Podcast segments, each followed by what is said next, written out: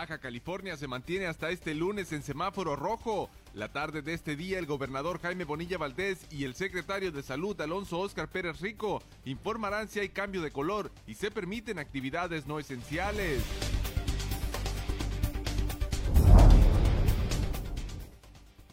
Ejecutan a otra persona más este fin de semana en el fraccionamiento Playa Ensenada, con lo que suman 24 homicidios dolosos ocurridos en este municipio, tan solo en el mes de julio.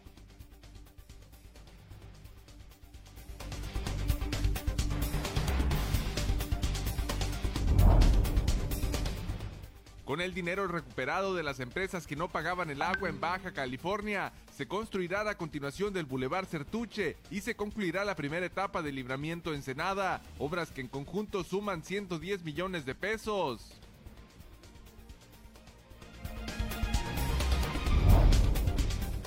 El gobierno del estado aplicará una inversión de 40 millones de pesos para la construcción del Centro de Desarrollo Infantil que la Asociación Civil Tierra y Libertad pretende instalar en la colonia Piedras Negras, informó el diputado federal Armando Reyes Ledesma.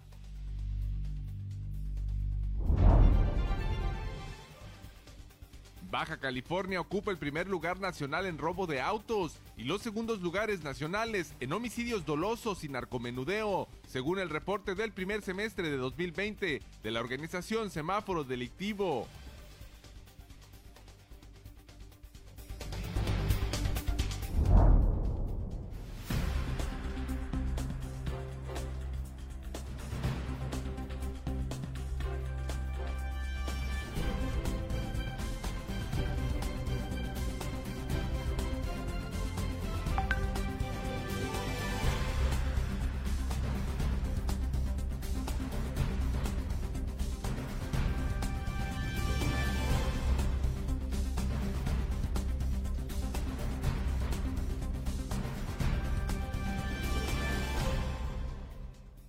Bienvenidos a Zona Periodística de este lunes 27 de julio de 2020. Este noticiario es una coproducción del periódico El Vigía y en La Mira TV.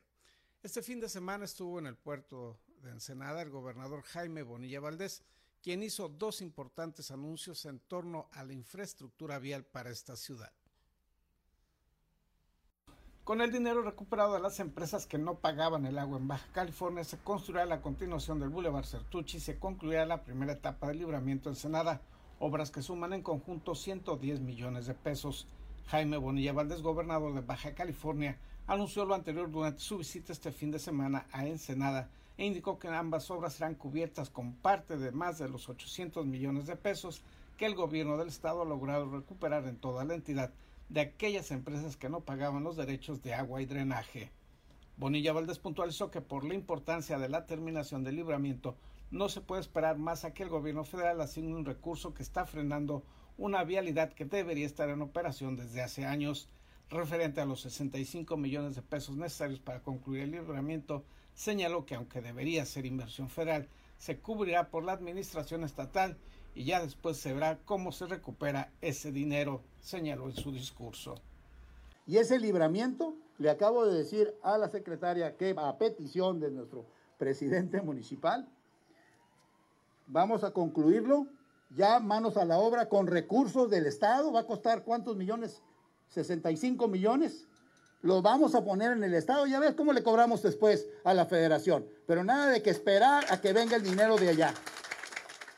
Asimismo, comprometió públicamente a Karen White Montijo a que la obra de enlace entre el Boulevard Certuche deberá estar terminado para enero del siguiente año y los trabajos de conclusión del libramiento en ocho meses más. Las dos obras de infraestructura vial son de gran importancia para el puerto. En el caso del Boulevard Certuche, se convertirá en un desfogue para el tránsito vehicular de la zona sur del puerto y la conclusión del libramiento permitirá desviar el tránsito pesado por fuera de media ciudad aunque se requiere que se le dé continuación para ser verdaderamente una vialidad periférica de este puerto, informó para Zona Periodística Gerardo Sánchez García.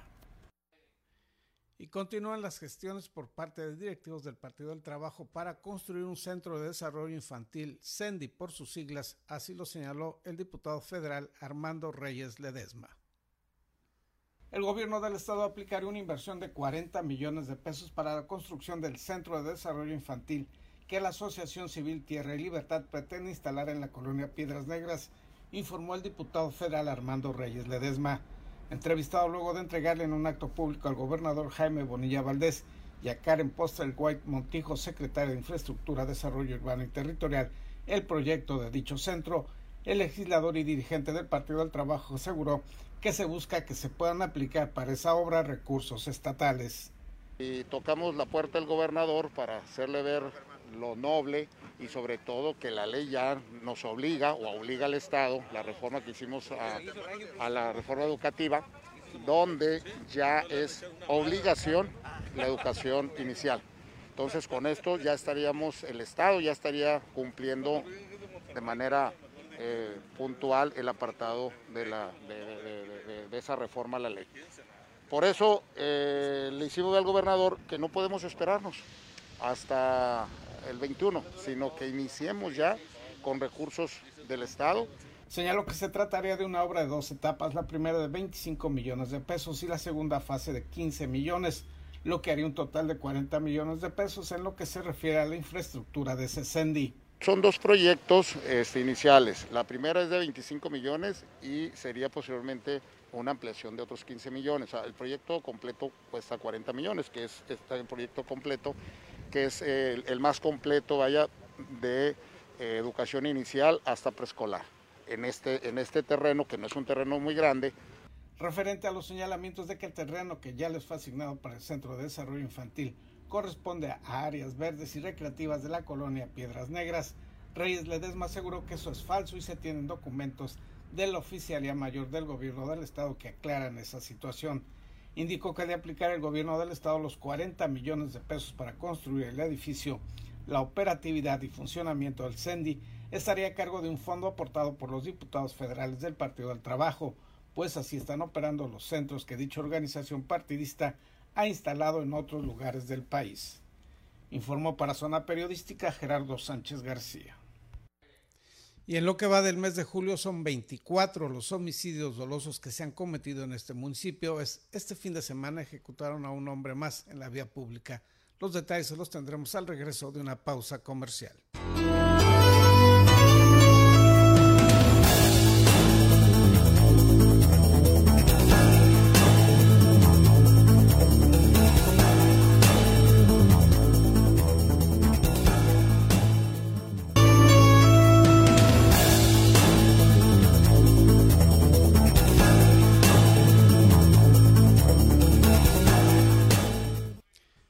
La racha de homicidios y ejecuciones en Ensenada, suman ya 24 en este mes. César Córdoba Sánchez nos tiene el reporte de lo ocurrido este fin de semana.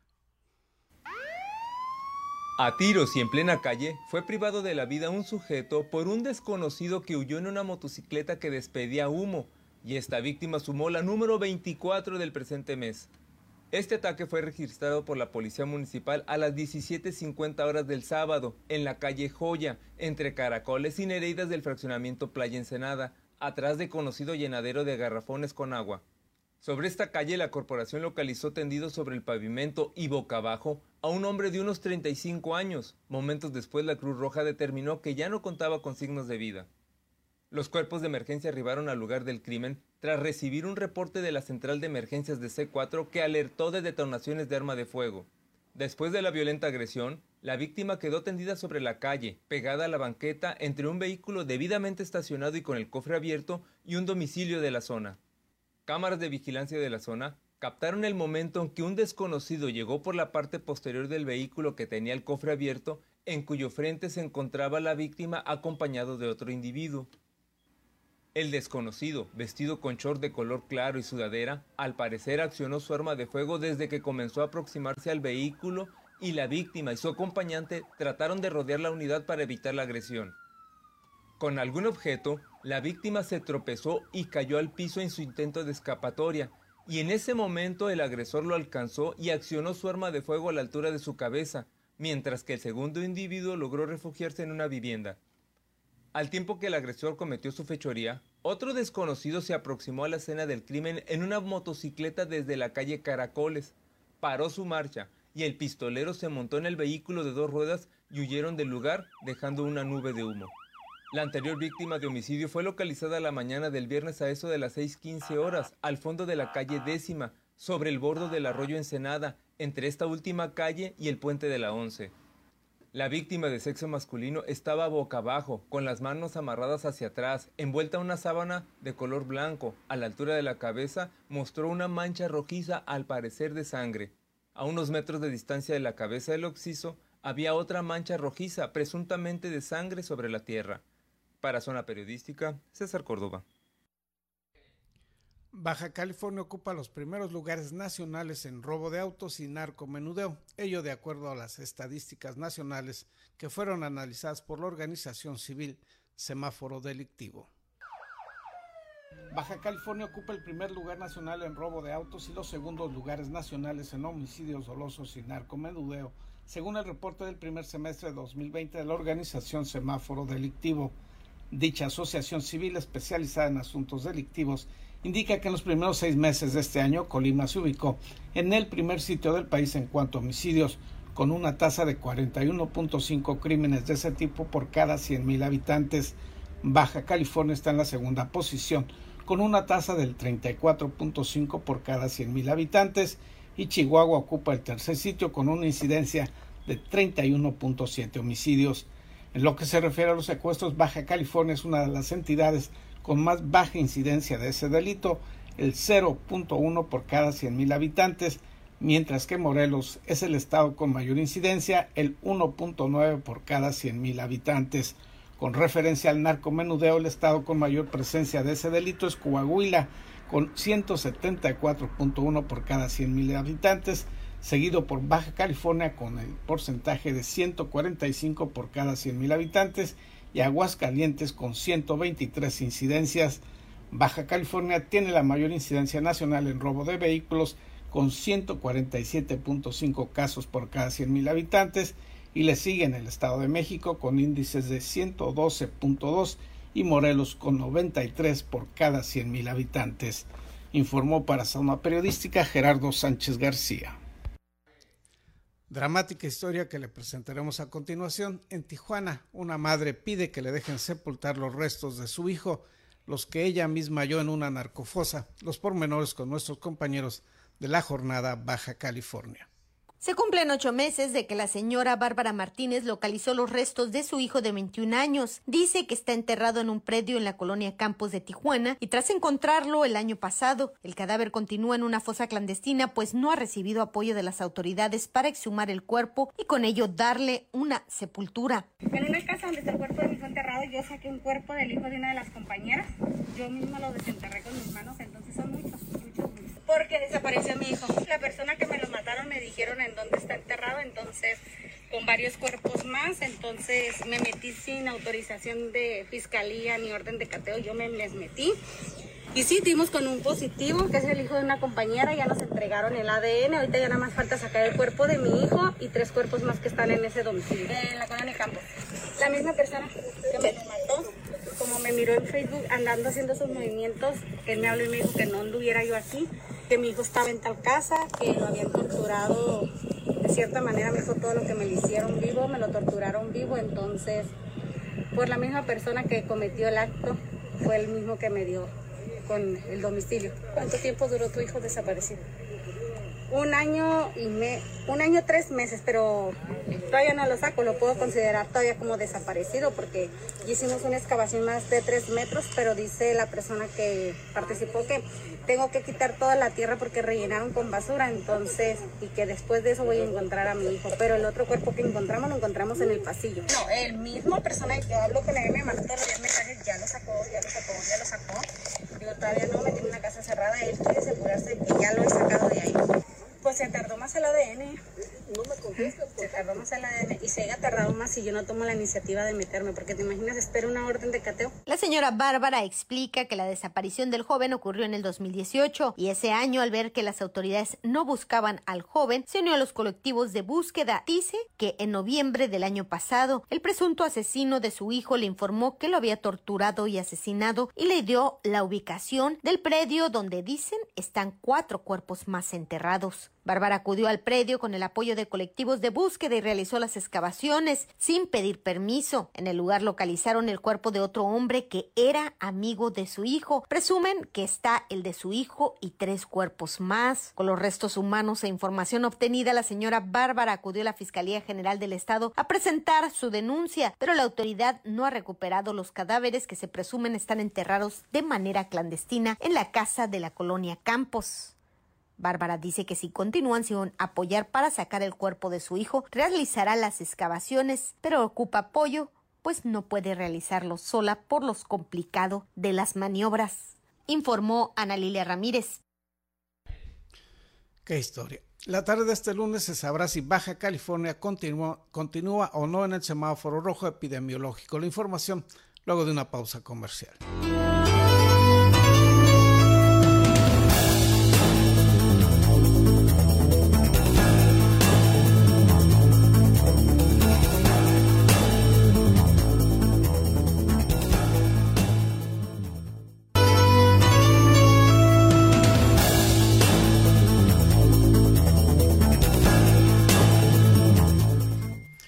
Esta es la situación del COVID-19 en Baja California, de acuerdo a la Secretaría Estatal de Salud en el corto informativo de las primeras horas de este lunes 27 de julio. En la entidad se tiene un registro de contagios a lo largo de esta pandemia de 12.928 casos registrados de contagio y 2.528 fallecimientos. El desglose por municipalidades es el siguiente. En Mexicali hay 6.960 casos registrados y 1.194 fallecidos por COVID-19. En Tijuana se reportan 3.813 casos confirmados y registrados a lo largo de estos cinco meses y son 1.064 las muertes por esta pandemia. En Tecate se tiene un registro de 308 casos y son 73 los decesos. En Playas de Rosarito se informa de 166 contagios confirmados y 14 fallecimientos. En el municipio de Ensenada hay 1.680 personas registradas como contagiadas a lo largo de esta pandemia y han muerto 183 personas. Esto según el reporte oficial de la Secretaría Estatal de Salud durante las primeras horas de este lunes 27 de julio. Y la tarde de hoy se definirá si Baja California continúa o no en la etapa roja del semáforo epidemiológico o bien se pasa a la fase naranja Información con nuestros compañeros y colaboradores de la jornada Baja California. Para la semana del 27 de julio al 2 de agosto, autoridades sanitarias aún no ha definido si cambiará el color del semáforo COVID-19 y hasta este domingo se encontraba en rojo, así lo informó el gobernador de Baja California, Jaime Bonilla Valdés, durante su transmisión diaria matutina. Vamos a estar analizando el semáforo. Eh, eso va a indicar y nos va a dar un poquito de latitud para qué acciones tomar. Tenemos que ver los protocolos de todas y cada una de, los comercios, de los bares. No, no podemos decir se abren los bares y simple y sencillamente es, vamos a tener que hacerlo a través de la Secretaría eh, de Economía, junto con la Secretaría de Trabajo y la Secretaría de Salud, para que se haga un protocolo.